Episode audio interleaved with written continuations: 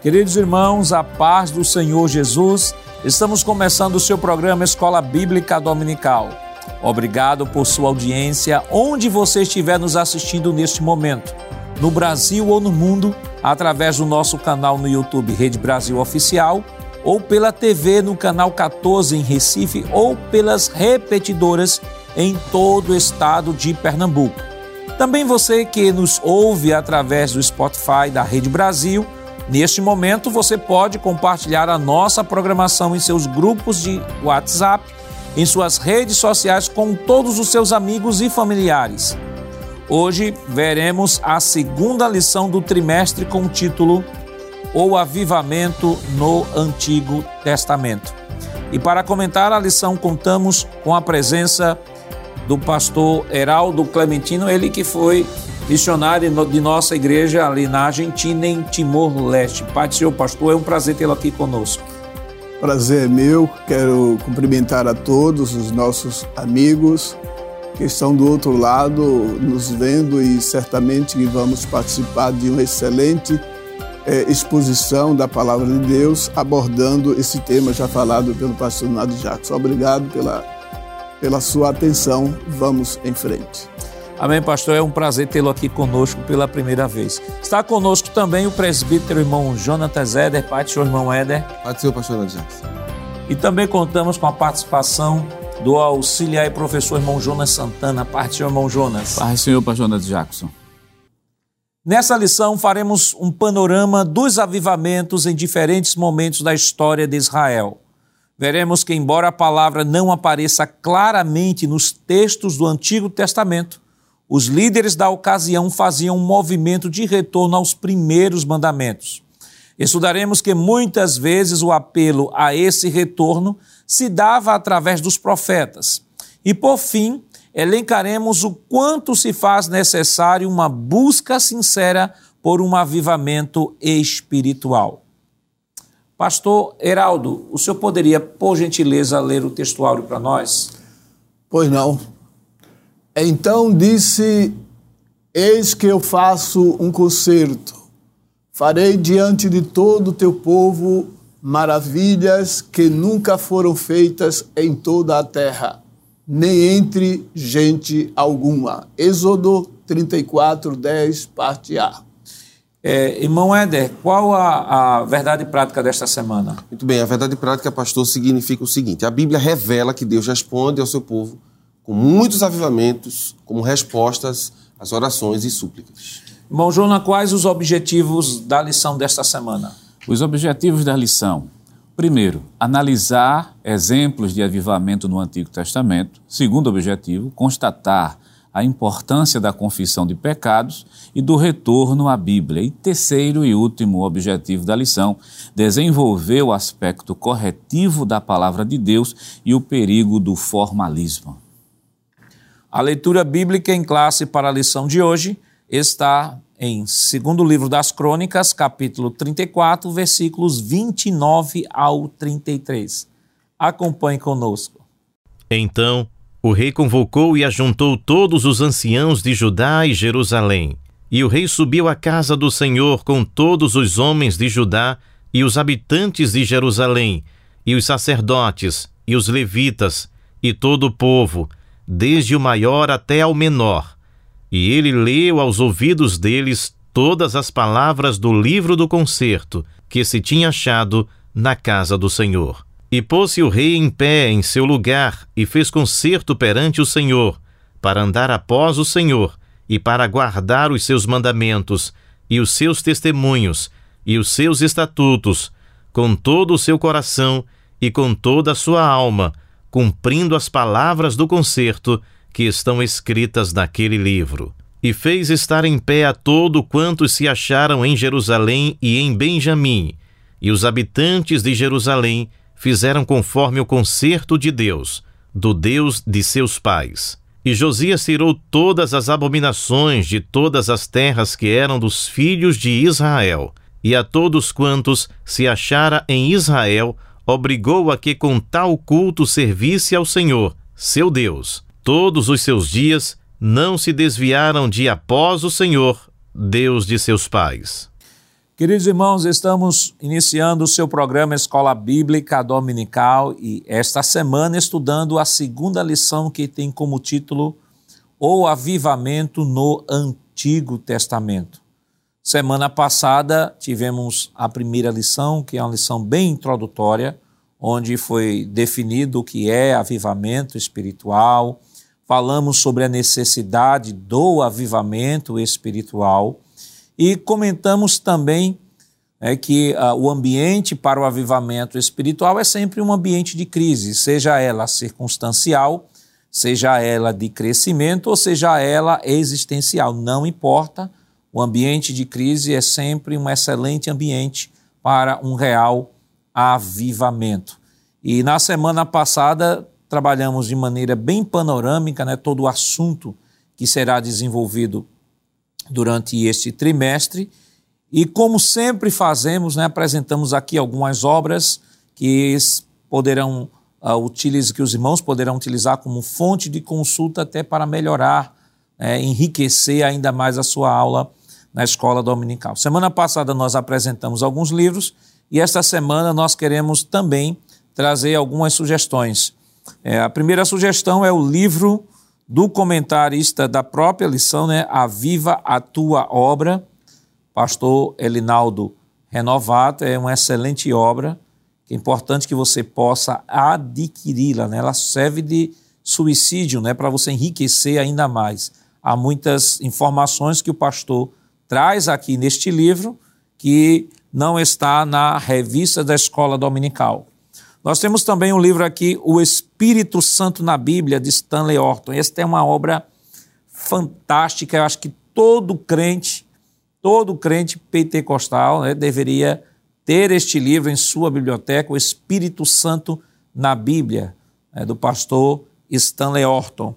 E temos aqui também uma última obra a apresentar o comentário histórico-cultural da Bíblia no Antigo Testamento, considerando que temos muitos textos né, que estão sendo trabalhados do Antigo Testamento e esta obra ela vem para elucidar todo o contexto cultural, histórico, cultural dos textos que, que estão sendo abordados durante este trimestre. Então, é importante que você, professor, escola dominical, esteja sempre enriquecendo a sua aula, procurando obras que venham a substanciar ainda mais a sua exposição da lição.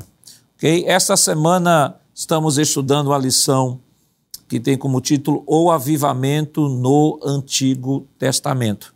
E, pastor Heraldo, é, é importante né, que tenhamos essa visão do avivamento no Antigo Testamento para fugirmos daquela ideia de que avivamento só é uma realidade do Novo Testamento e que Deus a gente só pode usar essa palavra no contexto de Novo Testamento. E essa lição ela vem justamente nesse sentido, né, para nos esclarecer de que o avivamento ele está sim presente também no Antigo Testamento. Evidente. Aliás, essa é uma, uma reedição né, que já houve é, estudos específicos sobre avivamento. E eu acho que é bastante oportuno nesse tempo onde estamos passando por dificuldades, por uma transição histórica, teológica, com muito liberalismo, com muita ausência de abordar esse tema do Espírito Santo, que é o mentor principal do avivamento. Se bem que no Antigo Testamento a gente não vê uma atuação como o Espírito atua no Novo, mas ele está mais vindo esporadicamente sobre determinados personagens, e assim era mais especificamente o profeta, o rei, o sacerdote, que eram ungidos de forma específicas para fazer determinadas intervenções na história de Israel. Eu acho muito oportuno e oxalá que os professores e os alunos possam usufruir, explorar mais a fundo esta lição muito importante. É, irmão Éder, essa lição é uma lição que, além de trazer essa riqueza né, de informação que foi é, trazida aqui pelo pastor sobre a atuação do Espírito no Antigo Testamento, e é bem marcante isso no Antigo Testamento, porque, como o pastor bem trabalhou aqui, é, a atuação do Espírito ela é de maneira esporádica e bem cirúrgica em, em, alguns momentos da história do povo de Deus. Isso. No Novo Testamento, é uma lição que nós estaremos estudando na próxima semana, vai mostrar uma dimensão maior, né, que o Espírito Santo passaria a não só a, a se manifestar, mas a habitar Isso. dentro de nós, bem como com todas as ferramentas necessárias que são uh, vistas ali no Novo Testamento. Mas quando falamos de avivamento, a palavra em si, avivamento, né? nós queremos apenas reforçar este conceito para o irmão que está nos acompanhando, né? embora que semana passada tenhamos trazido aqui uma definição de avivamento, mas é sempre bom trazermos mais informações para que o professor tenha segurança naquilo que ele está abordando. Que definição a gente poderia dar de avivamento, além daquelas certo. que já foram abordadas na lição passada. Muito bem, pastor. É, é importante que o professor inicie sua aula realmente trazendo essa definição novamente à, à, à guisa de informação, porque o termo avivamento, muitas vezes, ele é usado apenas com a ideia de línguas estranhas, batismo com o Espírito Santo, quando na realidade isso é uma característica do Novo Testamento. Embora, é claro, quando a gente fala de avivamento, a gente pense mais na, no uso dos dons. Né? Mas o termo avivamento em hebraico significa preservar ou manter vivo. Então, essas duas palavrinhas hoje vão estar bastante é, explícitas nos textos que a gente vai apresentar como Moisés, Samuel e os outros. Né? Preservar e manter vivo. Isso em relação a uma ação divina para o povo. Esse preservar e manter vivo também exige uma purificação, correção para um livramento. Então, antes de Deus trazer o livramento, Deus preserva, né, mantém vivo, mas através de uma purificação e de uma correção. A palavrinha em grego, que é utilizada em 2 Timóteo, capítulo 1, verso 6, dá a ideia de florescimento. Então, o avivamento é como, como os ossos secos que a gente estudou lá em Ezequiel, né? Algo que está em ruínas, acabado, e de repente, com uma ação divina, do, do sopro divino, no sopro de vida, aquilo que estava morto passa a viver. Eu, eu anotei uma frase do, do pastor Martin Lloyd Jones, que é bem interessante. Ele diz assim: na história de cada avivamento, dentro ou fora da Bíblia, lemos que Deus purifica, livra do mal, do pecado, tira as escórias e as coisas que estavam impedindo o progresso da causa divina. Então, toda vez que algo está atrapalhando o desenvolvimento da obra divina, Deus intervém. E essa intervenção divina é chamada de avivamento. Irmão Jonas, é, então essa lição desta semana é uma lição que, de alguma forma, ela traz uma, uma certa reavaliação do conceito de avivamento para aqueles que acreditam que o avivamento é apenas uma realidade do novo. Certeza, porque é bom fazer essa distinção, porque onde é que está a confusão que se faz? É dizer que o avivamento ele só acontece no Novo Testamento, porque confunde, na verdade, avivamento com a manifestação dos dons espirituais Sim. e com o batismo com o Espírito Santo. E no Novo Testamento, e no Antigo Testamento, perdão, no, no, no, Antigo Testamento, nós temos sim avivamento. Agora, como é que se acontece, acontece esse avivamento? Deixa eu pegar somente aquela palavra em grego que foi citada aqui pelo presbítero irmão Jonatas, que a ideia de lá é de florescer. Quer dizer, avivamento nós dissemos na aula passada, que é para crente. Né? Não é para pecador, né? Pecador Isso. precisa de regeneração. Isso. Ele não precisa, de, ele não precisa de, ser, de ser avivado. E o florescer é para que algo que esteja plantado venha a florescer, eu preciso preparar o solo, eu preciso adubar, eu preciso ter a erva daninha. Então, é a melhor imagem para o professor que está em casa nos assistindo ter a ideia de que avivar no Antigo Testamento é preparar o solo. Então, o que seria preparar esse solo? É tirar a idolatria, Isso. é voltar ao arrependimento, Isso. é ter a confissão de pecado, é, é, é, é, se jogar aos pés do Senhor no sentido de humildade. Então, enquanto eu preparo tudo isso aí, depois que esse terreno está preparado, que é isso que a lição vai mostrar, do, essa lição 2, é preparar o terreno para que a graça de Deus se manifeste. Você foi muito feliz, é, uhum. e me permita, pastor, a parte, é, o avivamento é algo para o povo de Deus. É. Avivamento não é para o mundo. Uhum. Avivamento não é para pedras, uhum. é para folha seca. Algo que viveu e está inerte. Mas com a intervenção do dono da vida, aquilo que morreu pode novamente voltar a ter vida. Então, é, é, é muito importante que o professor entenda isso, né? O avivamento, dentro do contexto que nós estamos trabalhando bíblico, não é a ideia de algo para pessoas que ainda não foram regeneradas. Antes, pessoas que estavam sendo usadas por Deus por algum problema, geralmente é pecado, idolatria. É. Não é? O Jonas foi bem, bem feliz nisso. Manteve-se é, em um dado momento inerte, e aí Deus vai usar alguém para trazer novamente vida a essa pessoa. E aí vem o termo, né? Avivamento. E com, e com o avivamento, é, consequentemente, vem as conversões de novas almas, né? Quer dizer, porque Deus aviva, no caso do rei Josias, que vai ser trabalhado nessa lição, somente bem rapidamente. É, quem é avivado primeiro é o crente. Sim. Com o avivamento, com o avivamento que ele tem, quando ele vai fazendo a limpeza no povo, então vem juntamente as conversões. Isso. Então é isso que o professor tem que deixar bem claro. Claro que um povo avivado, a, a ideia é que é, as conversões também aconteçam, né? Em nome de Jesus. Permita-me, pastor. Não, pastor. É, eu- interessante o comentário de vocês dois. Agora, é quando se aplica a, a palavra reavivamento. Aí, aí está a pergunta. O que, que é reavivamento para o crente? Se bem que, permita-me. Pois não, pastor. É, vocês falaram, e eu acho que o professor, o aluno deve ter entendido muito bem, que é específico para crente. Vamos supor que um crente, um pentecostal, evidente, esteja numa situação que requer um- um- uma nova sondagem dentro dele e verifica que precisa de tal, de voltar às origens, tal, tal, tal, tal. Então, quando acontece isso, é reavivamento ou é um, o que que é? Muito bem. Eu acho que a gente pode, pode tratar esse tema olhando à luz do antigo, vou tentar me deter ao não, antigo, a- a- ao pensamento do pastor Heraldo, que é o seguinte: o povo de Deus sempre precisou desses reavivamentos, não é? Por exemplo, sempre que há um declínio, há novamente uma intervenção divina para que haja vida. Só que isso em, em fatos históricos. A gente está tratando aqui de uma pessoa, por exemplo, né? que está aqui e caiu, está aqui e caiu. Mas eu acho, pastor, que como Deus fez com Israel ao longo dos anos e não desistiu, eu acredito que Deus também faz isso na vida do cristão. Não é? Embora ele precise realmente estar em uma linha tênue com Deus, se houver necessidade de uma nova, uma nova força para que ele esteja de pé, acredito eu, o senhor pode completar, claro, né?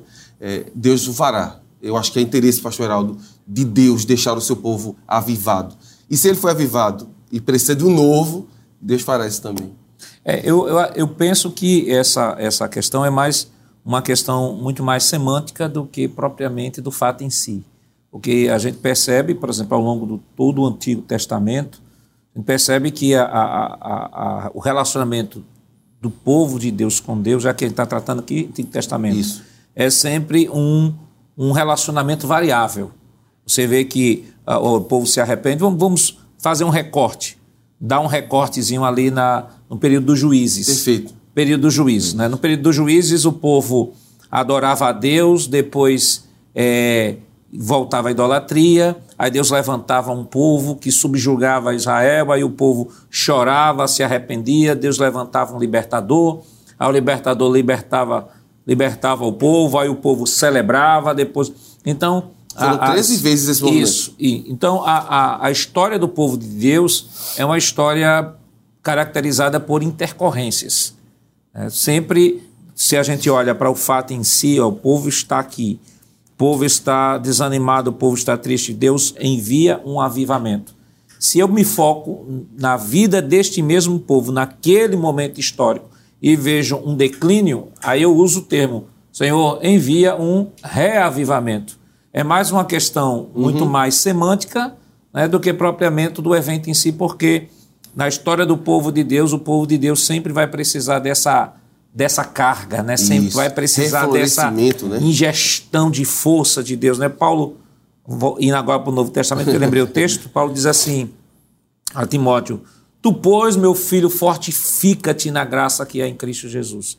Então, a graça de Deus, ela sempre estará presente na nossa vida, a nossa a vida humana, a, a- na história do povo de Deus, sempre foi marcada por estes, por esses picos e esses declínios, e é justamente esta, esta solução de Deus, né, este avivamento ou reavivamento, a depender de cada contexto, e que vai se permitir que este povo se mantenha dentro daquela linha que Deus estabelece, a linha da obediência, né, dentro do propósito que Deus estabeleceu para o seu povo até chegar naquele grande dia, que aí é um assunto mais abrangente, que é o dia do arrebatamento da igreja. Vamos agora para o primeiro tópico de nossa lição.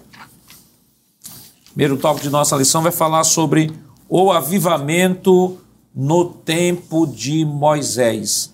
E, irmão Éder, quando nós falamos do avivamento no tempo de Moisés, nós temos aí uma característica bem bem especial, né? Nós temos um povo que estava opresso, Isso. opresso pelos egípcios naquele momento histórico específico, Isso. porque se a gente olha o relacionamento do povo de Israel com os egípcios na época de José é uma coisa. Na época de José é uma coisa. Neste capítulo aí 3 de Êxodo é outro, que levantou-se um, um- um faraó que não conhecia José e tal, aquela coisa toda. Então aí o povo está opresso, o povo está chorando, o povo está sendo humilhado, e aí é Deus levanta Isso. um libertador. E este libertador vai libertar o povo, e em decorrência dessa libertação, ele traz grandes maravilhas. Vamos para a próxima tela, por favor. O avivamento no tempo de Moisés. E aí nós temos o avivamento nos dias de Moisés. Conhecer ao Senhor. Disse Deus a Moisés: Eu sou o que sou, e isto que você dirá aos israelitas: Eu sou, me enviou a vocês. Êxodo 3 e 14. E isso é muito significativo, né? Quando falamos num contexto de avivamento. Sim, sim, porque dentro desse, dessa linha histórica, é, é importante que o senhor frisou, né? O povo está há 400 anos no Egito, mas não quer dizer que eles passaram 400 anos no cativeiro. Isso é importante. Perfeito. Perfeito. Mas quando eles estavam sofrendo por um, um grupo novo que assumiu o poder, o próprio Deus intervém. E aí a intervenção de Deus é trazer um líder que ele vinha preparando desde o seu nascimento, né, de forma bela. Não vai dar tempo da gente se deter, e eu acho que a gente precisa dar uma dica ao professor para ele ter cuidado para não se deter só num personagem, porque a lição de hoje vai trabalhar pelo menos cinco personagens. É por isso que é importante que haja, né, pastor, um planejamento, né? Um Exatamente. planejamento, professor, ele possa estudar a lição com antecipação, possa até, de repente, em, em média, cada professor tem o quê? Tem uma hora de abordagem. é, uma hora. Entendeu? Então ele pega até em casa, botar o relógio de lado e começar a fazer a cronometragem de quanto tempo ele tem que gastar em cada tópico, o que é mais importante, a- segundo a realidade da sua classe, Isso. que ele possa enfatizar qual é o mais importante. Tem esse aqui, então esse aqui eu vou tomar mais tempo. Esse aqui eu vou citar, vou pedir para ler um texto, mas eu vou me focar mais nisso, porque pior que ler a revista, ler a revista é encher de informações e de repente o, o- o aluno não sabe em que informação se pegar, né, pastor? Verdade. É, é interessante ah, citar muitos versículos e você não dar a devida explicação teológica, né? Ah, eu acho que traz muita confusão para a cabeça do- dos alunos, especialmente os novos, né? Que não, muitas de, muitos deles vêm de outras denominações e não têm essa linguagem pentecostal mais é, daqueles que já nasceram dentro de uma igreja pentecostal. Então, a citação de muitos versículos, é, se não for devidamente explicado, pode até trazer um- uma complicação, é, pode até trazer dificuldade para o aluno interpretar corretamente a lição. Né? É interessante isso aí. E- e- irmão Jonas, é, irmão Jonatas, continuando. Próxima tela, por favor. Ainda falando sobre Moisés, aqui é o primeiro tópico. A forma é, com que Deus se tornou conhecido. Texto Êxodo 7, 3 diz: Eu, porém, endurecerei o coração de Faraó e multiplicarei na terra do Egito os meus sinais e as minhas maravilhas. E falando sobre esses sinais e maravilhas, que aqui é descrito como sinais e maravilhas, embora tenhamos o termo praga, né? as Isso. pragas. Vamos para a próxima tela. A próxima tela vai mostrar que maravilhas são essas. O senhor poderia fazer uma exposição rápida sobre isso aí, irmão? Muito bem. Essa, essa ideia de que Deus vai precisar fazer isso está contida, além de explicado no versículo do capítulo 7, anteriormente do capítulo 6, se o senhor me permite ler com os irmãos, capítulo 6, versículo de número 3. Eu apareci a Abraão, a Isaac e a Jacó como Deus Todo-Poderoso, mas pelo meu nome, o Senhor, não lhes fui perfeitamente conhecido. Então, o desejo de Deus agora é mostrar que Deus é o Senhor. E aí a gente tem a questão do tetagrama, que é apresentado a Moisés do Eu Sou o que Sou. Para que Deus se torne conhecido, ele precisa, e aí o professor da escola dominical depois pode estudar isso bem, bem específico, né? Vencer os deuses egípcios. Então, sempre que há uma, um sinal, uma maravilha divina, Deus está atingindo na realidade a idolatria do povo egípcio e, infelizmente, a gente precisa ser sincero, há alguns judeus que também confiavam nessas divindades e mostrando, olha, o nosso Deus é superior, por exemplo, ao Deus rio, que é o Deus Rapi, não é que os, o, os egípcios adoravam o Nilo. Então, para eles, o, a, até é, é, os romanos, quando vão estu, estudar sobre, sobre o, antigo, o Antigo Egito, vai dizer que o Egito é uma dádiva do Nilo. Né? Ficou conhecido como isso, isso. O presente dos deuses. E aí Moisés fere o, o rio e o rio vai morrer, literalmente, porque ele sangra, os peixes sangra. morrem. E aí você observa que esse Deus que deu vida ao Egito não é real. E aí Deus vai fazer paulatinamente, praga a praga, não é? a gente chama praga para quem recebe, mas para quem não, não é tocado como o povo de Deus. A Bíblia diz né, que as pragas vinham por cima, não tocava no povo, é sinal e é maravilha. O segundo é as rãs, e as rãs também eram consideradas uma divindade para, uhum. para os egípcios.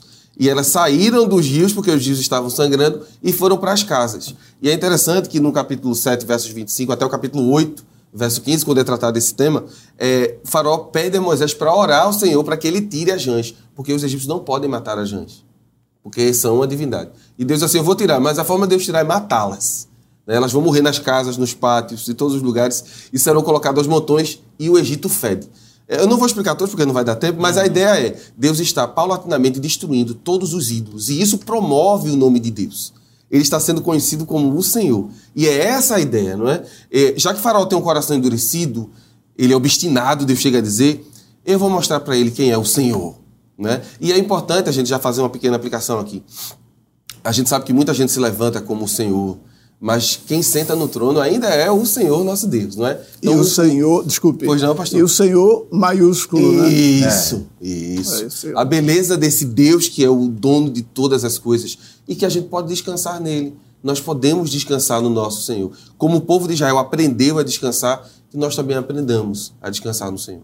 E o, e o professor ele pode printar sua tela aí, né? Nós temos aí uma exposição das dez pragas ou maravilhas no contexto bíblico, as maravilhas e sinais, né? no, no contexto de quem recebeu as pragas, as dez pragas com as devidas referências.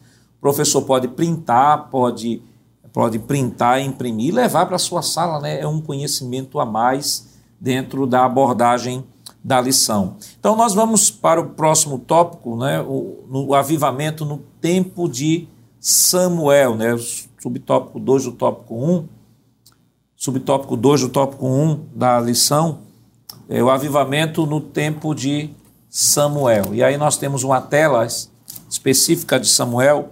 E, irmão Jonas, no tempo de Samuel, nós temos aí o avivamento nos dias de Samuel, o retorno da reverência ao Senhor. E queremos ilustrar isso a partir do texto 1 Samuel 2 e 30, parte B, que diz: Porém, agora diz o Senhor: longe de mim tal coisa porque aos que me honram, honrarei, porém os que me desprezam serão desprezados. E esse tópico da lição é um tópico que, além de outras coisas, pode ser trabalhado a, a questão da reverência, né? da reverência ao Senhor, do temor ao Senhor, que o texto deixa claro que isso saiu do coração não só dos filhos é, de Eli, mas como do próprio Eli, a gente vê as consequências que o próprio texto traz. Com certeza, pastor. E o caso de, no caso de Samuel, nesse período especificamente falando, você não, a gente não consegue perceber idolatrias de maneira tão graves como a gente vê em outros reis. Isso. Em reis que passaram, que, que vão ser posteriormente a ele. E no período né? anterior, que é o juízes, né? Lembrando que Samuel ainda é desse, desse período desse, dos juízes. É desse Isso. período. No período dos juízes, a gente tem realmente coisas muito graves no período dos reis, nós temos também coisas extremamente graves com idolatria, mas no período de Samuel, os pecados são menores. Aí vem um alerta muito grande, porque, é, para quem está nos assistindo, as contas maiores que uma pessoa pode ter não começa com um milhão de dólares, não. começa com contas pequenininhas. Né? Você compra 10 reais aqui, mais 10 reais ali, daqui a pouco você vê que tem uma conta muito grande. Então, quando você olha para a situação de Israel nesse período daqui de Samuel, os pecados agora estão centrados mais justamente na família sacerdotal.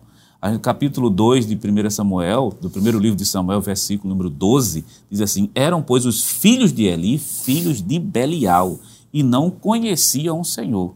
A forma de os filhos de Eli agirem naquele momento, a forma de Eli ser leniente Isso. também com os pecados dos filhos e também com os pecados do povo, fez com que houvesse uma verdadeira acomodação de pecado no coração de toda aquela população.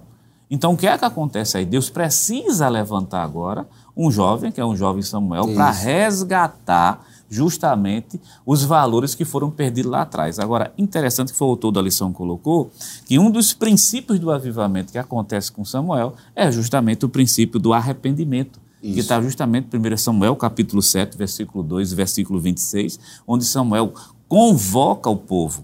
Claro, o professor tem que ter cuidado para não dar tanto tempo, por exemplo, à história de Samuel. Mas, bem rapidamente, o povo tinha a arca como amuleto da sorte. Isso. O povo, isso. Era a, o povo leva a arca, quer dizer, está enfrentando os filisteus, leva a arca, que é a arca. E eles perdem você, a, a, a, né? arca, né? Eles perdem, perdem a arca. Perdem a arca, é um amuleto. Aí você começa a perceber como é que está o conceito de adoração a Deus desse povo. É isso que precisa mudar. Só que para precisar mudar, há uma convocação ao arrependimento. É. Aí, quando se convoca o arrependimento, a arca deixa de ser amuleto e começa a aparecer os ídolos que não estavam tão patentes. Então, é isso que começa, é, é esse avivamento começa com a palavra chamada arrependimento. Glória a Deus. Então, Glória pastor, Deus. arrependimento é uma palavra que é a palavra-chave quando se trata de avivamento ou reavivamento é uma palavra-chave para o início da atuação de Deus na vida daquele que, de fato, põe no seu coração de buscar o Senhor. Isso independentemente se é Antigo ou Novo Testamento. Isso. Qualquer época, qualquer cultura, qualquer teologia liberalista ou ortodoxa, o, o, o, o arrependimento é absolutamente indispensável, imprescindível para que haja verdadeiramente uma conversão.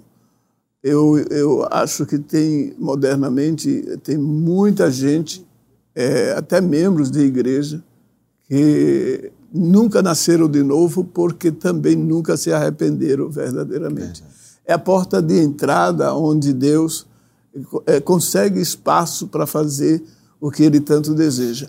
Veja, isso ocupou um bom espaço no ministério público de Jesus. Ele começou com essa mensagem. João Batista, o, o antecessor que preparou o caminho do Senhor, isso. não é?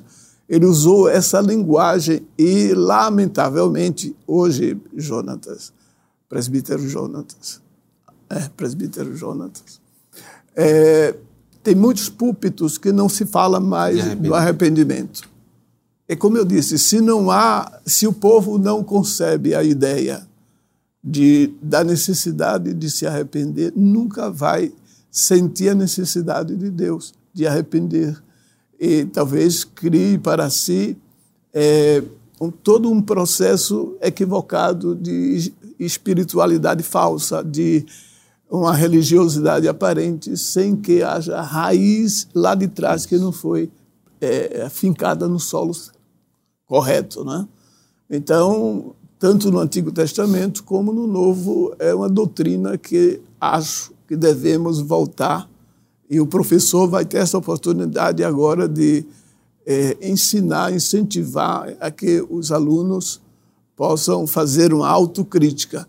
Eu me lembro de um fato, e lá em Timor-Leste, já que é, diz respeito a esse tema nós tínhamos um rapaz, um timorense, que ele estava frequentando a igreja católica. E, e nós distribuíamos literatura, né? Tem um tempo para isso? Sim, pastor, teremos, mas no próximo bloco, depois do nosso rápido intervalo. Voltamos já.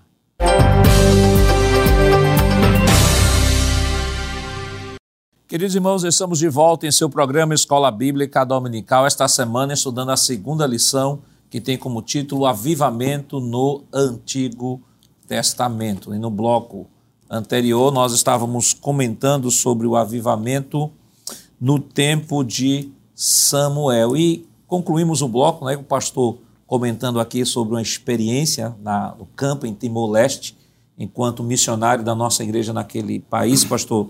E estávamos comentando sobre arrependimento e o senhor, naquele bloco, estava dando um, um exemplo prático né, a partir da igreja lá em Timor-Leste. Sim. Por gentileza, você poderia dar continuidade, pastor? Pois não. É, eu, eu, estava é, iniciando, a, contando uma experiência sobre um timorense. Ele frequentava a igreja católica e também queria, estava frequentando lá a, a nossa casa. Nós não tínhamos um templo porque não conseguimos locar um imóvel por restrições políticas, religiosas.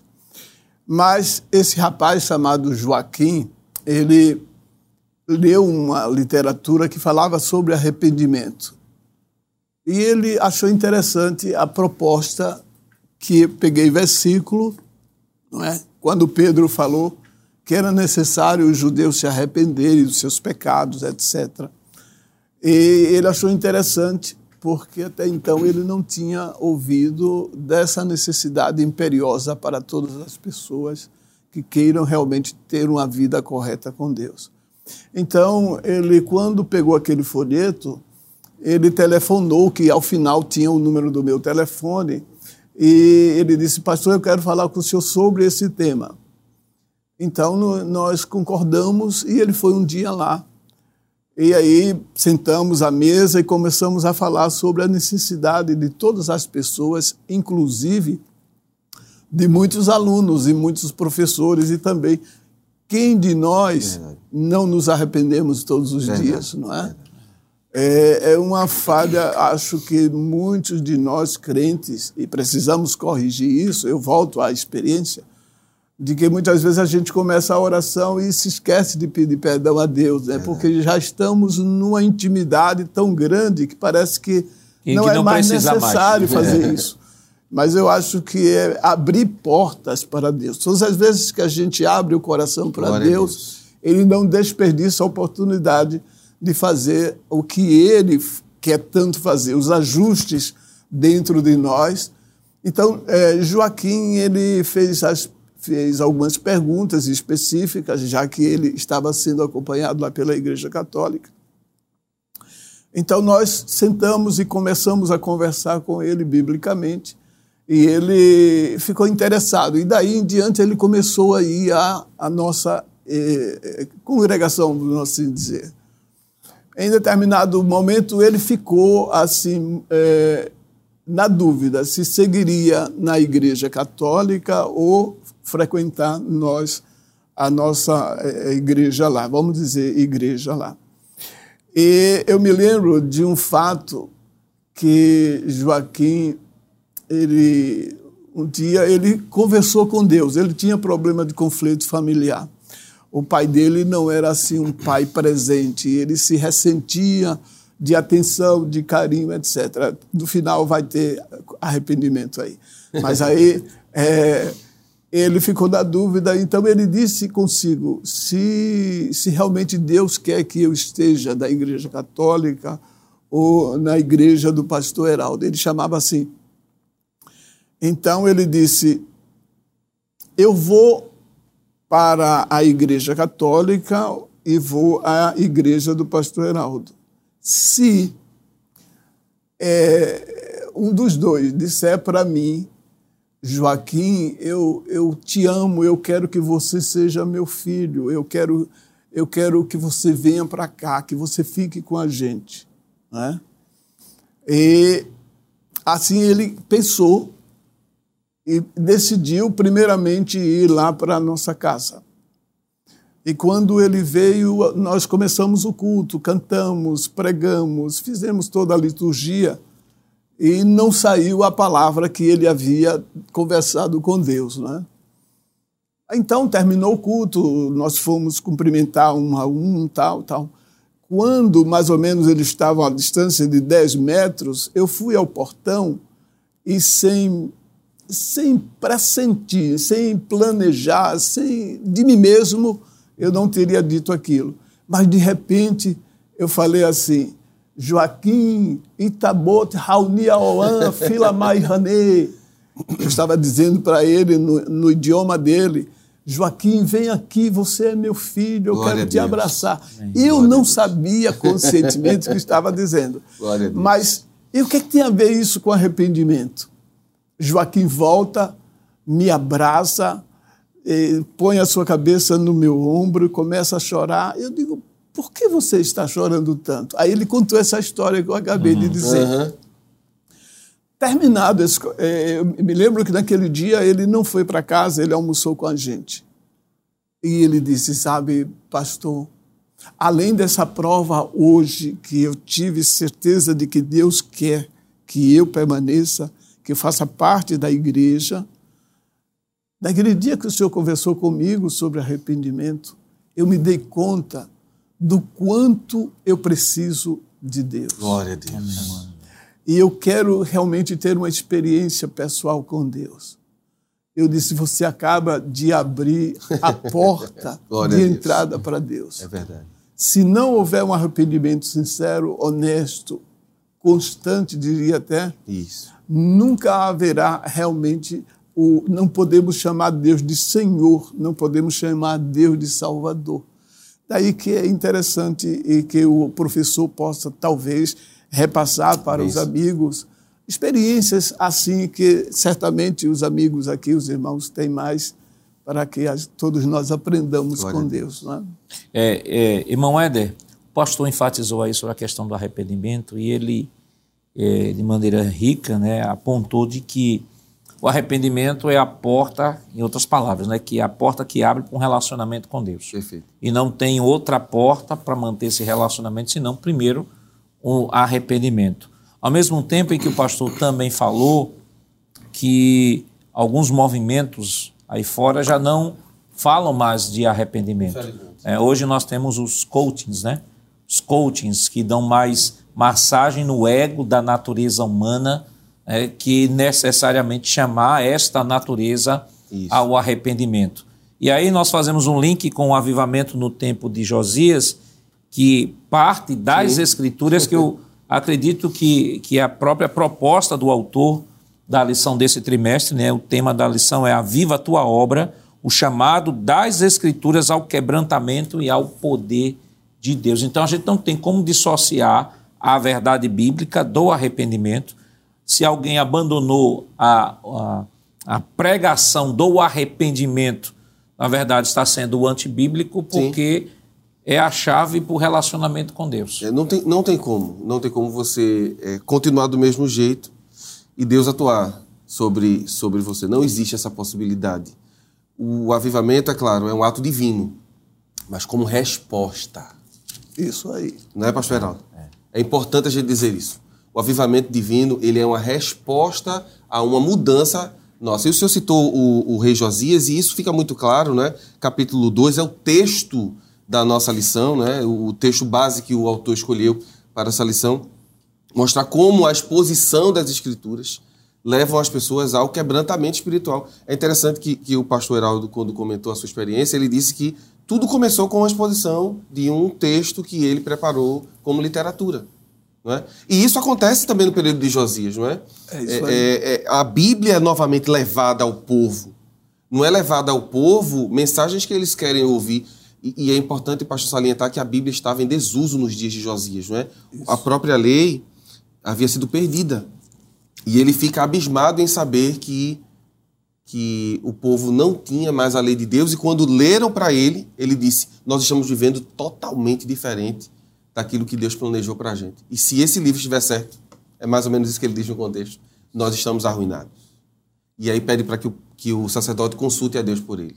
E esse personagem, Josias, irmão Jonas, é o personagem, como o irmão Éder bem colocou, né? é a leitura bíblica em classe, é justamente o contexto de Josias, e é esse o tópico que precisa ter um, uma, uma abordagem maior em sala de aula, em decorrência até da, da, própria riqueza, não que os outros não tenham, mas a própria riqueza e por ser ele o texto base da lição. Uhum.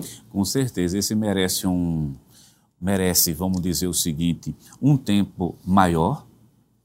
E algumas coisas da vida de Josias, é claro que não vai dar para trabalhar tudo, mas existem pontos que são cruciais. Por exemplo, o livro da lei estava perdido onde?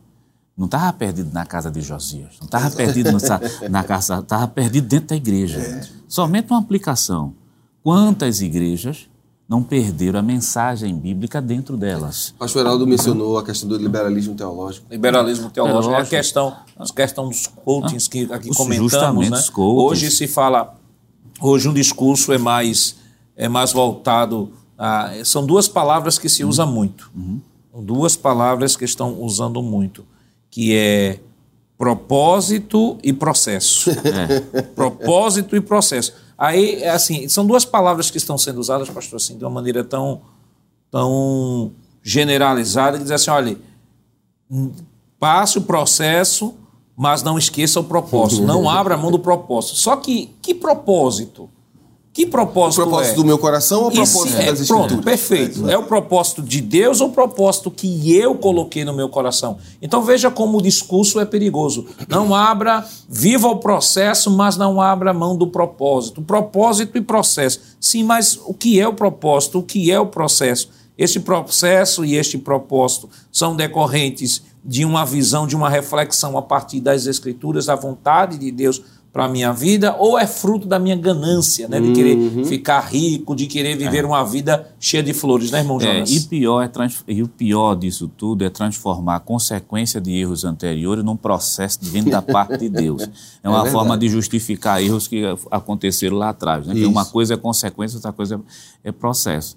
Então, a gente começa a perceber isso no, no tempo do dia, nos dias do rei Josias, a partir desse livro perdido dentro da própria casa de Deus. E quando ele é lido, diferentemente de alguns movimentos que nós temos por aí, né? quando ele é lido, ele é lido para trazer o povo ao arrependimento. Glória a Deus. Aí nós vemos capítulo 34, segundo livro de Crônicas, versículo 21, diz assim o texto: Ide consultar o Senhor por mim e pelos que restam Israel em Judá sobre as palavras deste livro que se achou, porque grande é o furor do Senhor que se derramou sobre nós, porquanto os nossos pais não guardaram a palavra do Senhor para fazerem conforme tudo quanto nele está escrito. Algumas coisas precisam ser destacado aqui. Primeiro, tudo quanto está escrito no livro não foi feito. Isso. Outros pais não guardaram. Então existem consequências aí que foram cometidas e outra gente está com o livro perdido dentro da própria casa de Deus. Então vamos consultar. Aí quando se consulta, se vê a necessidade de arrependimento.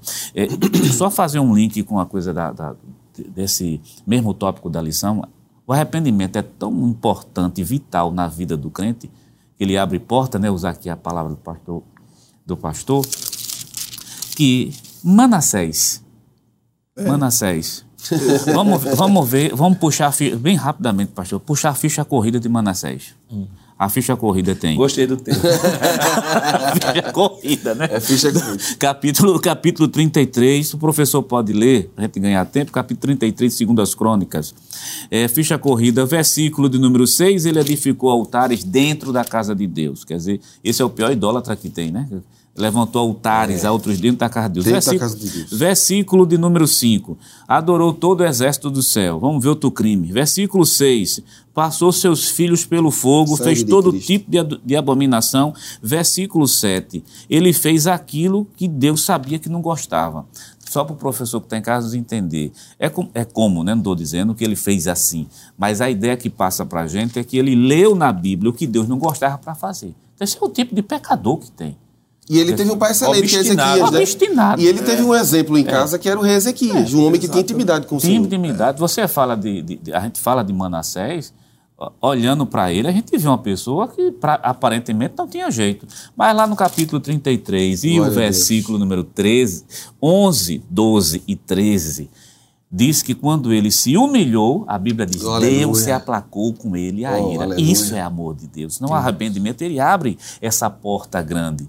E voltando para Josias, quando o livro foi lido, convoca o povo ao quê? Ao arrependimento. Aí a gente volta ao primeiro tópico dela, primeiro tópico aqui que o presbítero irmão Jonatas disse. Olha, a palavra grega fala de florescer.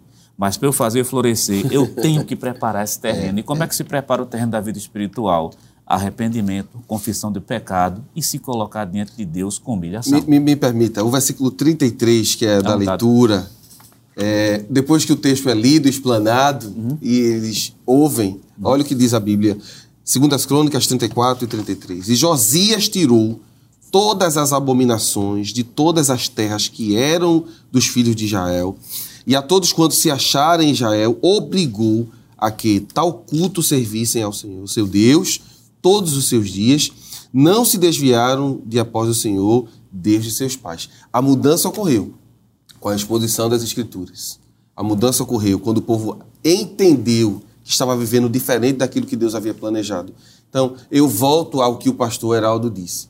Nós precisamos voltar à mensagem do arrependimento. Se o avivamento que tanto é dito, vem avivamento, vem avivamento. Se o avivamento vier, só virá a base do arrependimento, pastor. Não existe uma, outra, uma outra forma.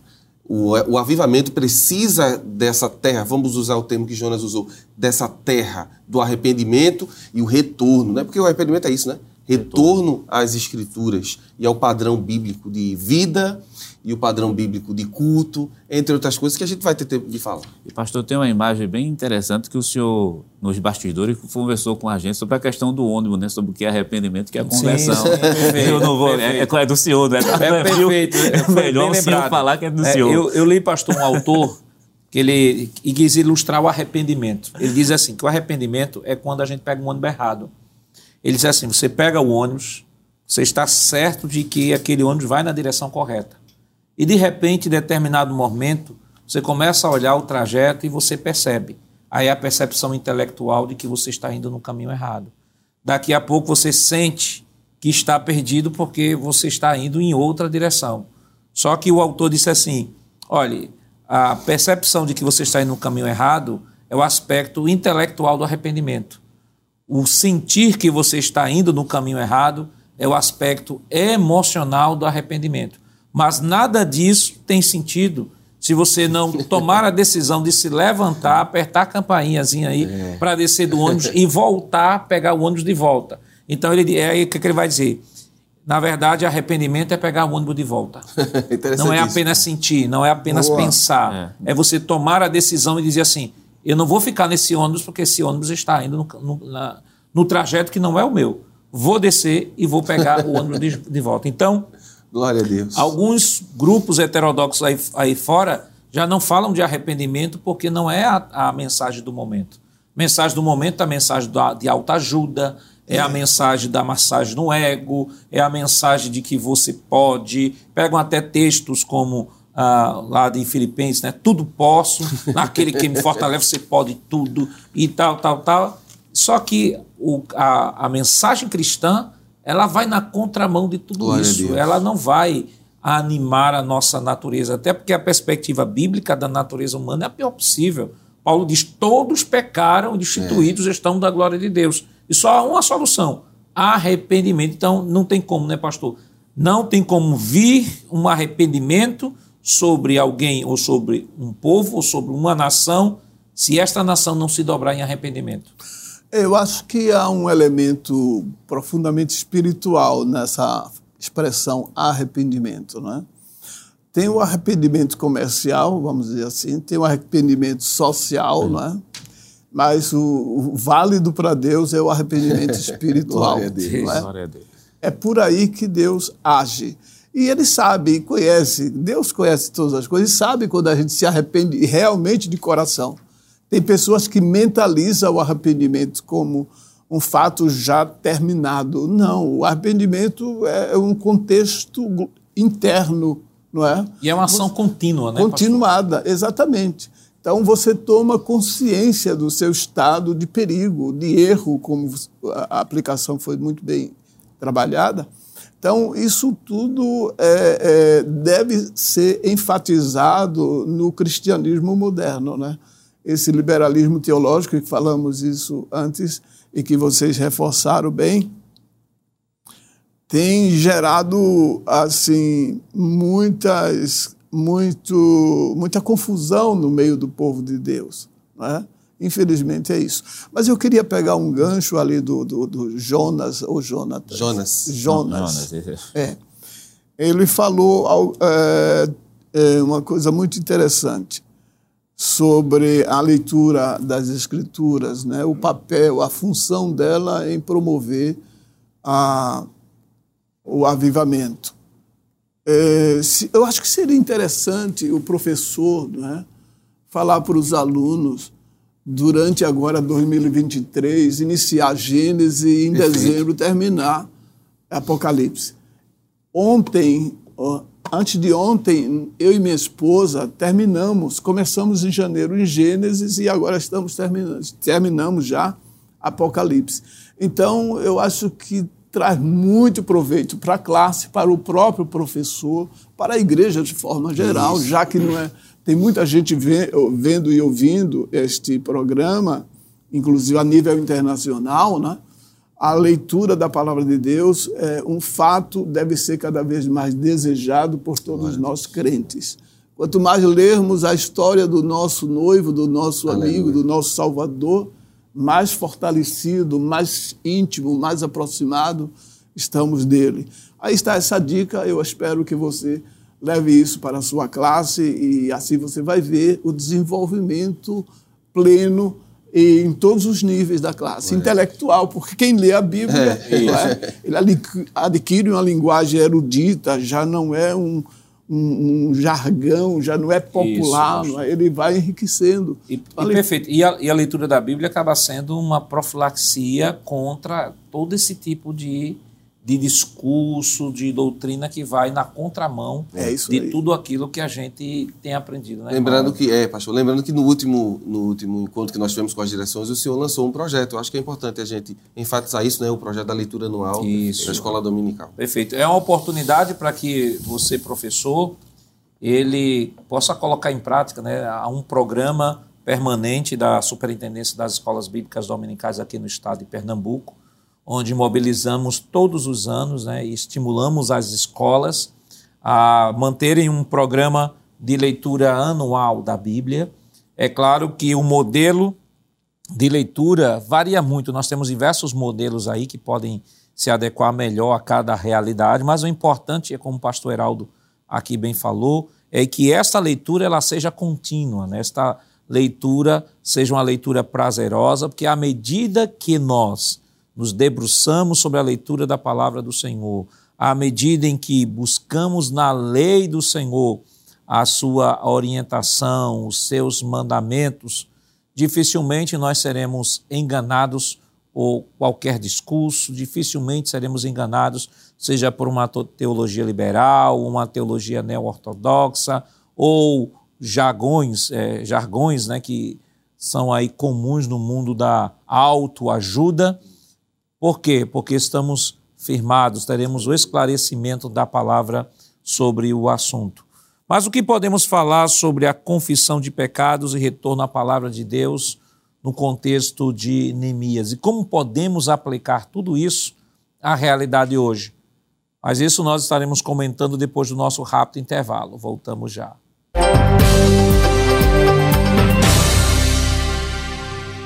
Queridos irmãos, estamos de volta ao seu programa Escola Bíblica Dominical para o último bloco da lição que estamos estudando esta semana, segunda lição do nosso trimestre, que tem como título O Avivamento no Antigo Testamento. E no bloco anterior, nós havíamos comentado um pouco sobre Moisés, sobre Samuel e Josias, e ainda sobre Josias nós temos uma tela aqui rapidamente, né, o avivamento nos dias de Josias, o retorno às Escrituras, que é o que estávamos comentando no bloco anterior.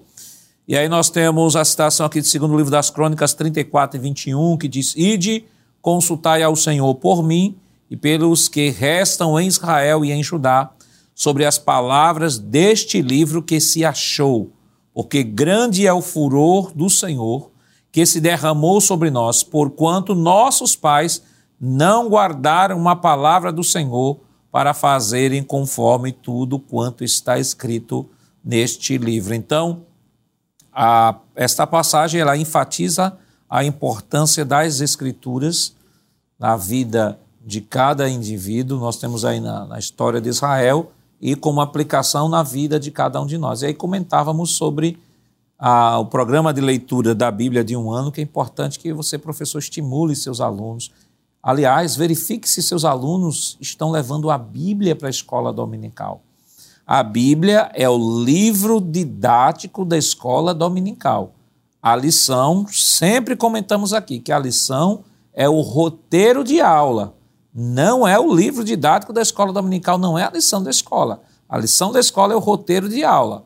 Ah, o livro didático da escola dominical é a palavra, é a Bíblia. Então verifique se seu aluno tem uma Bíblia, se ele está levando a Bíblia, converse com ele, veja se ele de repente não está levando porque não tem condições de ter uma Bíblia, se mobilize, dê uma Bíblia ao seu aluno. É importante que Isso. todos os alunos que estejam na escola dominical estejam portando a Bíblia, porque é nela onde estarão aprendendo os princípios da palavra e de todos os assuntos que estarão sendo abordados na escola dominical. Ela será sempre a referência, o livro didático. Então vamos para o próximo tópico, a confissão de pecados, retorno à palavra de Deus. E aí nós temos, pastor, o chamado de Neemias, a confissão de pecados, retornamos àquele mesmo assunto, e o avivamento pelo ensino.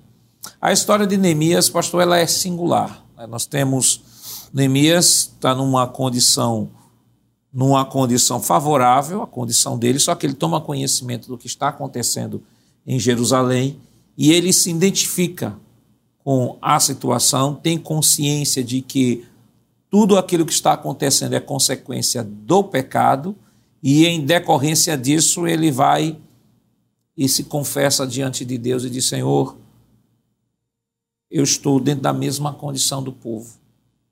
Vem, Senhor, perdoar os nossos pecados, em Isso. linhas gerais, né? Perdoar os nossos pecados. Então, Neemias é um grande exemplo do roteiro que se deve seguir uma pessoa que busca um avivamento. Eu digo que a liderança ela é muito importante. Saber liderar um grupo é realmente uma bênção de Deus, especialmente no que diz respeito à parte espiritual. É, infelizmente, tem muitas pessoas que já não vê o reino de Deus, mas vê o reino dele próprio, né? do líder ou do falso líder. Não sei se é uma palavra muito forte, mas o próprio Jesus advertiu que haveria no meio de nós falsos mestres. Né? Então, com a permissão do Senhor, uso este termo, mas você vê mundo afora, Brasil afora, muitas lideranças religiosas que já não veem o reino de Deus como sendo de Deus, e sim de si próprios. Isso é um grande perigo e traz muito, muitas é, incoerências dentro da, da, do cristianismo. Mas Neemias é um exemplo, Neemias e Esdras, que Isso. formam a dobradinha, de homem dedicado, consagrado e determinado para fazer a vontade de Deus.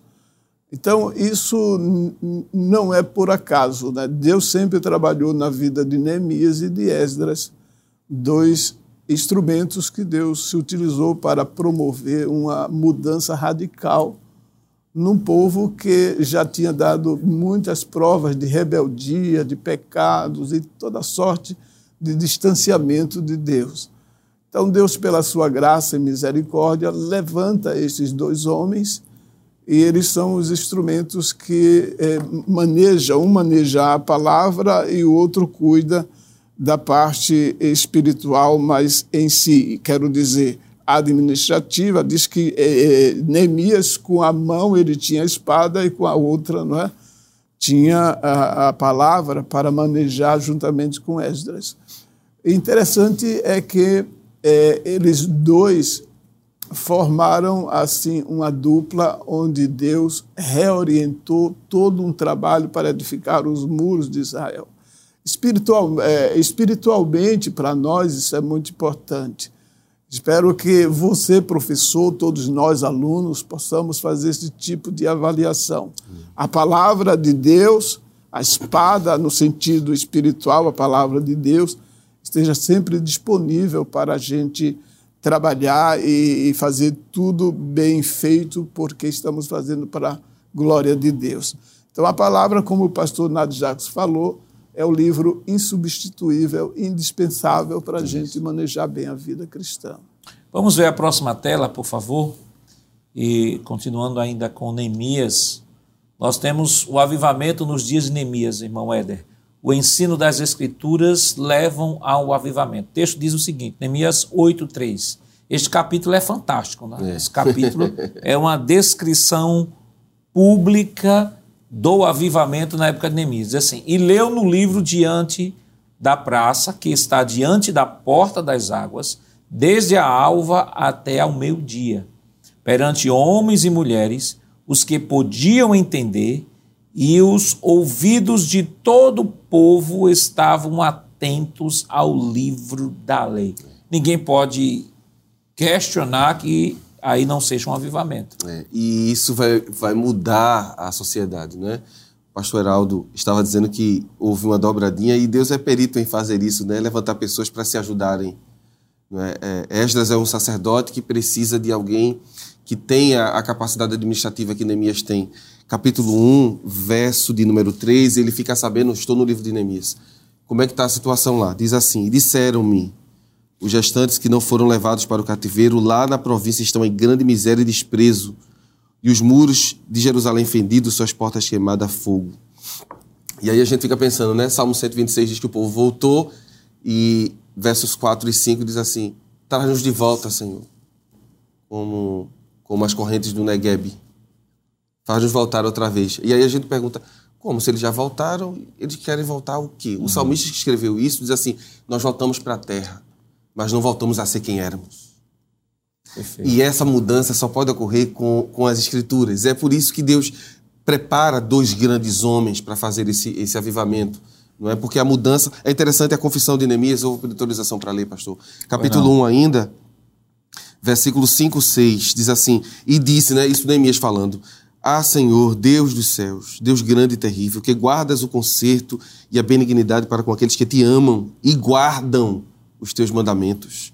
Estejam, pois, atentos os teus ouvidos e os teus olhos abertos para ouvires a oração do teu servo, que eu hoje faço perante ti, de dia e de noite, pelos filhos de Israel, teus servos, e faço confissão pelo pecado dos filhos de Israel, que pecamos contra ti. Também eu e a casa de meu pai pecamos. E aí ele vai confessar, não é? Vai fazer uma confissão pública em relação ao seu erro, e ele sabe como é que pode resolver isso.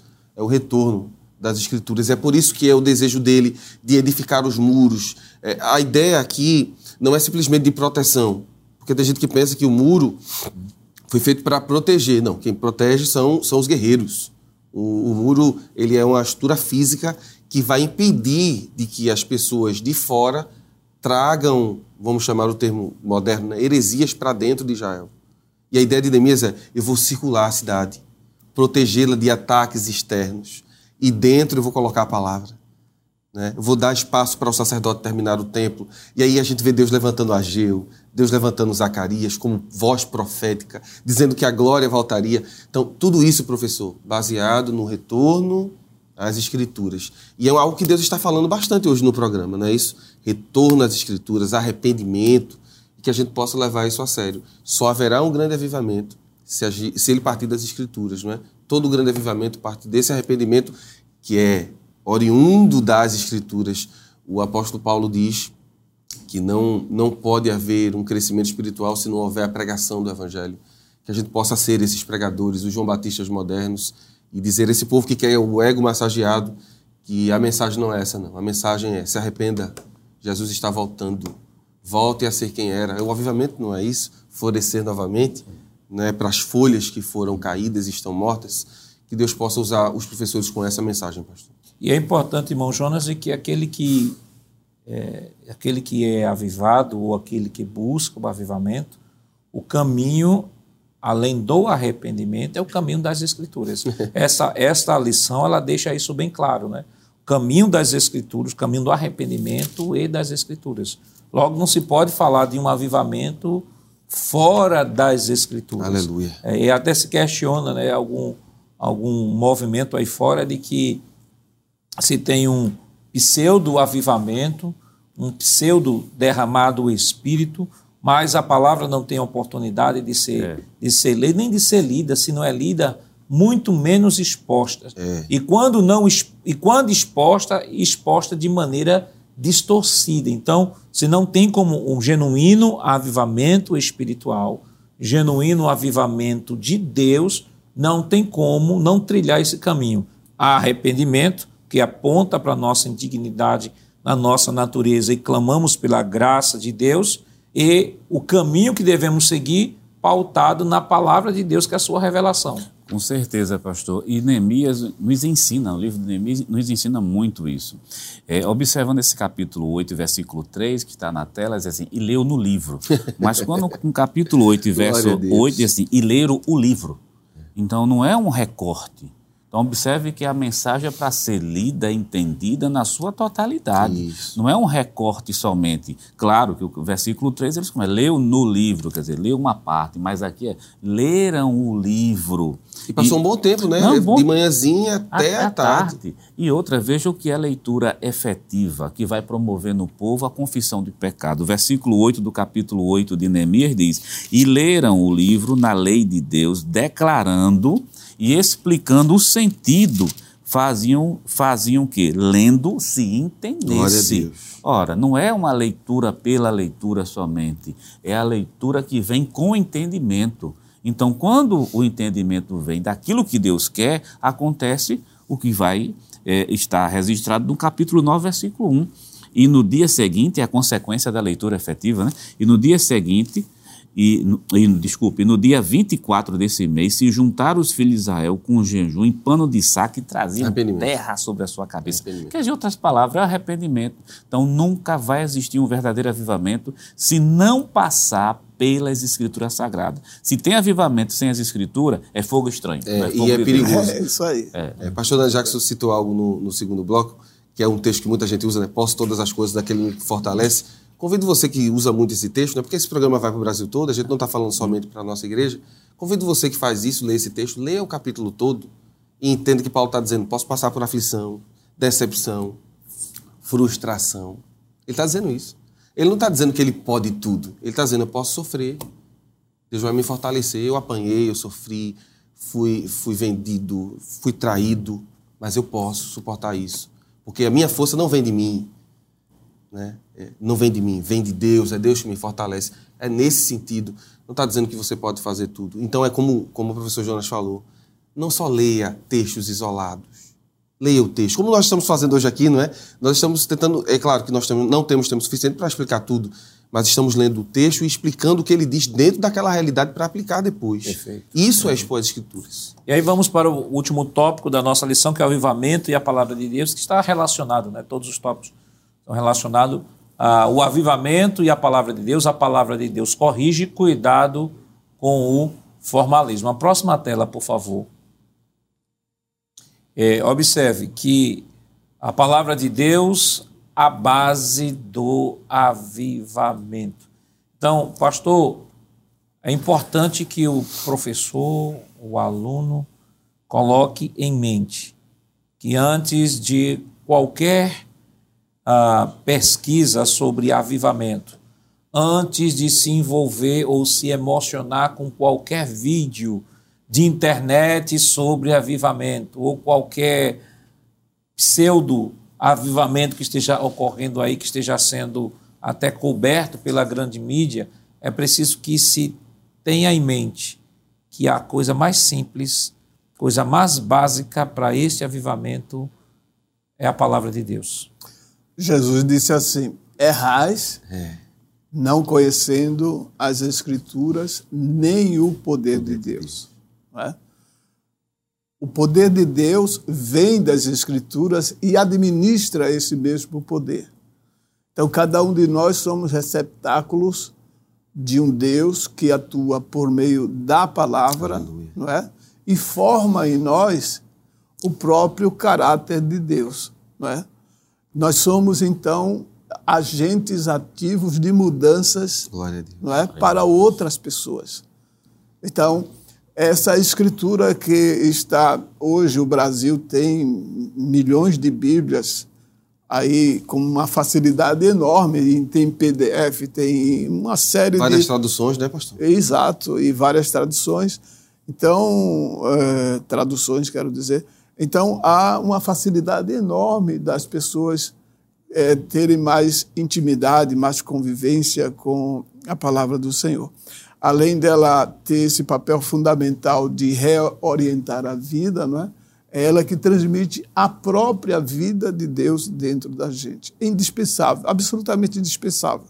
Embora que combatida, embora que queimada, mas ela não deixa de ser é, é, de ter a sua eficácia disponível a todas as pessoas. Agora tem um fator importante.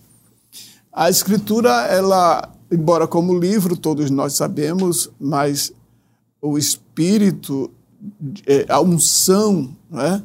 é que dá sentido. Quando o Espírito Santo tem plena liberdade dentro da Isso. gente, há uma conexão com as Escrituras. Aleluia. Uma coisa é você ler aqui, eh, não sei se eu estou sendo é, muito radical nessa interpretação, quando a gente lê um versículo na, na lição bíblica, por exemplo, pelo menos eu tenho essa percepção, não sei se vocês também, eu acho que sim e vai ler as escrituras, para mim, me torna muito mais íntimo, mais pessoal. Parece que há uma comunicação mais Deus, próxima de Deus. Eu não sei se. O que, é que você acha, Jonas? Com certeza, pastor. Com certeza. Acho que a intimidade. Ah, acho não, a intimidade com o Espírito Santo de Deus, quando a gente vai conhecendo o autor do livro, né? É. é porque não é cansativo ler Bíblia não se cansa. E aqui não tem recortes, não é? Não tem recortes. Aqui ela, ela por ela Sempre mesmo. Sempre né? tem algo novo que comunica os nossos corações de maneira muito, e, muito eu forte. lembrei uma vez, é, conta-se uma história que um grande orador foi dar a sua oratória no Salmo 23. E aí aquele orador, ao recitar o Salmo 23, as pessoas, ao terminar a sua oratória, as pessoas aplaudiram de pé a forma, a postura, né, como ele fez aquela demonstração. E depois vem um senhor fazer a mesma a mesma declaração, né, a mesma a mesmo recital do Salmo 23. Só que diferente do primeiro orador, as pessoas, ao, ao invés de aplaudirem, começaram a chorar. Glória a Deus. Começaram a chorar. Aleluia. Aí alguém perguntou: por que, que aquele primeiro recitou e as pessoas aplaudiram, e esse segundo recitou e as pessoas choraram? Aí se disse que o primeiro conhecia o salmo do pastor. E o segundo conhecia o pastor, o pastor Aleluia. Salmo. Glória a Deus. Então, próxima tela, por favor. Glória a Deus. Glória próxima a Deus. tela. Então, é, é, dentro desta linha, né, irmão Jonatas? É, que o professor ele tem que estimular o seu aluno, né, esse relacionamento com o Espírito Santo. E aqui, resumindo, no terceiro tópico, a palavra de Deus corrige o cuidado com o formalismo. E nós temos aí um princípio, princípio descrito em 1 Coríntios 14 e 26, o apóstolo Paulo instrui a igreja a preservar, primeiro, hinos, Isso. sempre era cantada a palavra, salmos, exposição da palavra e manifestação dos dons espirituais. Então, nós temos aí um, uma, uma descrição primitiva do culto realizado na igreja do primeiro século. Perfeito. E, e o culto se resume a cantar a Bíblia, é o que está dizendo aí, expor as Escrituras e esperar a manifestação do Espírito Santo, que é aquilo que o pastor Heraldo falou. Então, é impossível não trazer a palavra para o devido lugar dela, que é o centro do culto, é, a, a, Bíblia fala sobre o Deus que se, se manifestou de várias maneiras, mas é da Bíblia que a gente tem essa referência de quem ele é, do seu caráter, de quem, de quem ele diz ser, porque é, é o próprio Deus falando de si. Quando essa, esse livro é cantado, quando esse livro é pregado, é impossível que não haja manifestação dos dons espirituais. Que lembrando, é claro, isso a gente vai trabalhar melhor semana que vem que estão em voga hoje. Né? Porque o autor da lição diz assim: cuidado com o formalismo, ou seja, deixar o Espírito Santo de lado. Vou ficar só aqui lendo, lendo, como se o culto fosse uma palestra. Culto não é palestra, culto é culto. Tem que haver o mover de Deus. Então, é, hinos, cantar a palavra, expor a palavra.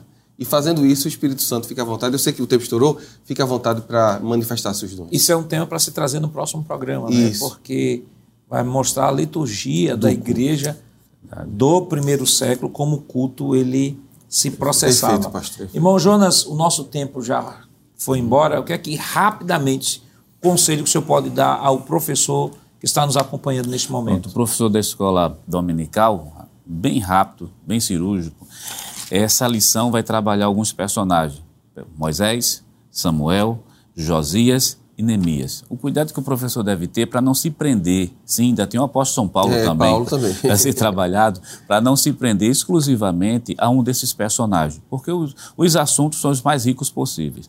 Lembre de uma coisa, você está trabalhando avivamento no Antigo Testamento Isso. e veja os princípios que foram mencionados aqui arrependimento e retorno à palavra. Se essa lição pode ser resumida, se resume assim: Isso. retorno à palavra e arrependimento, tudo focado no Antigo Testamento. Aí a próxima lição é sobre o novo. Deixa a próxima. é, tem mais pano para manga, né? Verdade. É. Pastor, rapidamente, o conselho que o senhor pode dar ao professor que nos acompanha?